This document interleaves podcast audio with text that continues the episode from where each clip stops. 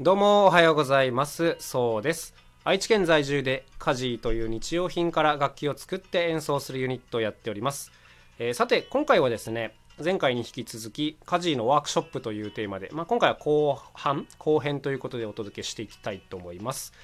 えー前編でですねまあ楽器を作るという、ま、ものづくり系のワークショップについて少し解説をしたんですけどももう本当にねこういろんな年齢の子が来ますし、まあ、もっと言えばですね手先が器用な子不器用な子っていうのの差がもうものすごい激しいわけですよ。はい、でだからなんていうんですかねある程度こう自由度の高い工作っていうのは実はすごく危険だったりするんですね。はい、なんか上手な子は本当に綺麗に作れるしこう不器用な子はですね本当にあのぐちゃぐちゃになっちゃう可能性が高いのでなんか本当にこのものづくり系のワークショップってあのどこを参加者にやってもらうかっていうのはねものすごくこう考えなきゃいけないんですね。はい、例えばですね前回のその少し言った花本のワークショップに参加した時はもう木材とかをねあらかじめ切ってやったりするんですよ。でそういうのをこうネジ止めしていったりとか、えーまあいろんなこう絵を描いてみたりとか、まあ、そういう部分を参加者がやるっていう形だったんですけどもこれはもうね大正解だと思うんですね。あの不器用な方っていうのはもう木をまっすぐ切るのも難しい。ちなみにあの僕もかなり不器用な方なんでその気持ちはめっちゃわかる。まっすぐ木が切れないしまっすぐ穴が開けられないっていうのが、まあ、不器用な人なんですね。だからねだけどこうワークショップやった後にわあよかったいいもの作れてって思ってもらわないとやっぱりこうクオリティっていうのはまあ上がっていかないのでここが本当に難しいどんな作業をしてもらうかっていうのが、まあ、非常に難しい部分になりますね。で僕たちもですねやっぱり失敗した失敗したって言っちゃあれなんですけどもうまくいかなかった経験ってあって一度ですねあのお化けの音を作ろうっていうワークショップを頼まれたことがあってお化けの音かと思ってでその時にですねスライドホイッスルという笛を作ろうって話になったんですね。どういうのかっていうとあのひょろひょろひょろひょろひょろひょろひょろみたいなあのちょっと口で言うとめちゃくちゃ下手ですけどまああのちょっとコミカルなあのお化けの音みたいな音が出せる、まあ、スライドホイッスルというの楽器があるんですけど、まあ、これをこう日用品で手作りするっていうワークショップをやってみたことが実際あるんですね。でまあ何が起きたかというとまあこれね楽器なのにね音が出ない子が続出したんですね。はい、というのはあの笛っていうのはね結構ねデリケートというか作るのが難しい、うん、なんか何個か作るとどれかうまくいくみたいな傾向があるんですよ。まあ、そういう工作なんですけども、まあ、こういうので自分たちはやっぱりこうある程度そういうの慣れてるんでこの試作してる時からも割とあの一発目でできたりしてたんですけども、まあ、当然その初めて来る子たちはねそんなことないですから1個目なんか大体うまくいかないと。でこれにね気づいてなかったんですよ試作の段階で。そう結構工作精度がいるっていうことにまあ本当に愚かだったんですけども気づいてなくて。もう本番中かなりバタバタで音が鳴らない子がどうかな8割9割ぐらいいて、まあ、その子たちの全フォローに回るというもう非常にこうあのバタバタっとしたワークショップになりましてまああの最終的にはねみんな音出るようになったんでよかったんですけどこう安定運用していくにはもう程遠いというか あの僕たちの中ではもう笛はやめとこうっていう結論になったんですね。あの面白いけど、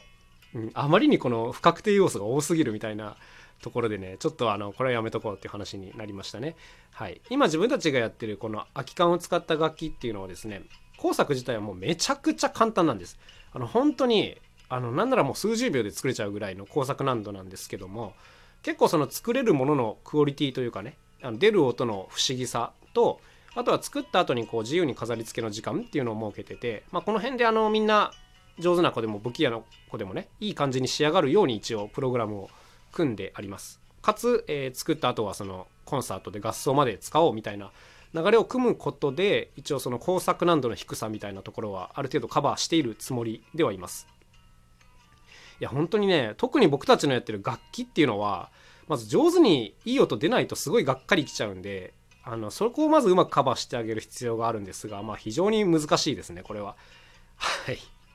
ということであの特にミュージシャンにちょっとお伝えしたいのは工作系のワークショップはですね結構あのリスク大っていうことをまず一つあの声を大にしてお伝えしたいことではありますね。はい、だからというかねほとんどの方はですねおそらくもう一つの楽器体験系のワークショップをやられてると思います。鳴らしてみようとかね。よくあの人のコンサート見に行っても途中であの体験コーナーあったりしますよね。はい。まああれをこう演目と捉えるかワークショップと捉えるかということなんですけど、まあ、僕たちはあのコンサート中にもこう体験してもらうコーナーありますし、まあ、それとはさらに別でコンサート後にあの体験ワークショップを設けてるという感じですね。はい、でこの、まあ、今回はねワークショップの話なんでこちらに絞っていきたいんですけどもやっぱりもういろんな場所でねいろんな体験のワークショップやったんですよ。やったんですけどこういくつかやっぱネックがあるなと思っててあの特に子供に叩かせる場合はですねやっぱりね結構めちゃくちゃに扱われる場合が多いですね。あの一回こう使い方とかを実演して見せてるんですけどやっぱその通りに使わない子も結構いたりしますしあのこう普通にこう あの押したり引いたりしますしあの割と乱暴に扱われる傾向があるのでまずそもそもねめちゃくちゃ頑丈なものじゃないとワークショップにはそもそもやっぱ向いてない感じがしますね。あのー、僕の楽器の中でね秘密キッチンというのがあってキッチン用品を組み合わせたドラムセットみたいな感じなんですね。でまあ主にこうゴムベラで叩いて音を出すんですけどもそんな中に一つですね貝殻がたくさん吊るしてある楽器があるんですね。これだけはあの揺すって音を出す楽器なんですよ。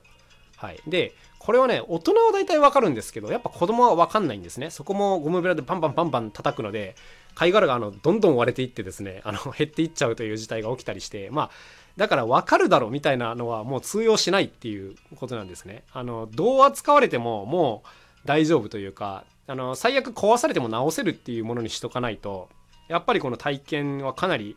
危険だなという感じがしていますので僕たちもその結構デリケートな楽器も取り扱っているのでやっぱりこういったものっていうのは基本もう体験ワークショップには出さないんですね。その代わりにもうどう扱われても大丈夫っていう楽器たちを用意してあるので、まあ、こういったものを集めて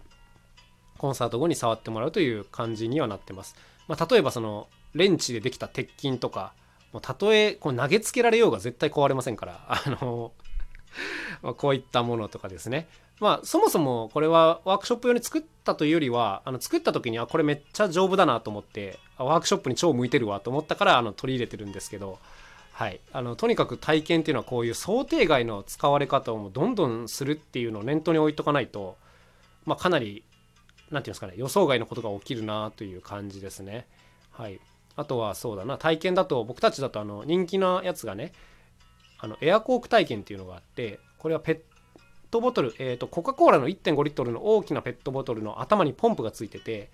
でこれで空気を中に送り込むとすごいいい音が出るようになるっていう、まあ、不思議な楽器なんですけども、まあ、この辺はすごい人気だったりしますがやっぱりね使い方がわからないっていうのが難しいですよね。一応教えてるんですよ一応教えてるんですけど、まあ、聞いてなかったりとかあの使う本人のこうオリジナルアレンジが入ったりとかしてですねやっぱそういうすごいこう想定外の使われ方をするので何て言うんですかねこうやり方を上手に伝えるっていうこういう努力がねめっちゃ大事だなと思います。本当にこう人って説明を聞かないし読まないなとあのいつも思わされるんですけど。あの何て言うんですかね。こういう時にねアップル社はすごいいいなと思うんですけどこういちいち説明じゃなくて大体どこを触ればいいか直感的に分かるようになってるとかやっぱこういうデザインとか仕組みにしていかないと基本ワークショップっていうのはあの毎回説明しなきゃいけなくなるっていうふうに思っといた方がいいですね。あのねやり方を紙に書いて貼っといてもね誰も読まないんですよ。読まないし説明も聞いてないからんなんかそのものをね子供たちがこう手に取った時にあ多分ここをこうするんだなみたいな こういう風にあに物事を組んどかないとあの説明からいつまでたっても本当に逃げられないので、はい、デザイン力とかねあの そういうところが問われるなというふうにすごくあの強く感じてますね。まあでもあの体験ワークショップいつもすごい盛り上がって楽しくやれるんで、あの楽器やってる方とかね、ミュージシャンの方、ぜひあのこういったものも取り入れてもらえると、本当にね、仕事、あの1割、2割増えてくるんで、ぜひあのやってみていただきたいなと思います。ということで、まあ、情報量めっちゃ多くなっちゃったんですけども、えーガジーの、えー、ワークショップについてお話をしてみました。ぜひ楽しいのを考えて取り入れてみてください。えー、詳しくはですね、僕たちのホームページにも載ってるので、もし興味あるよという方はぜひ覗いてみてください。料金なんかも出しております。ということで今日はこの辺で終わりにしたいと思います。さようなら、また明日。カジノそうでした。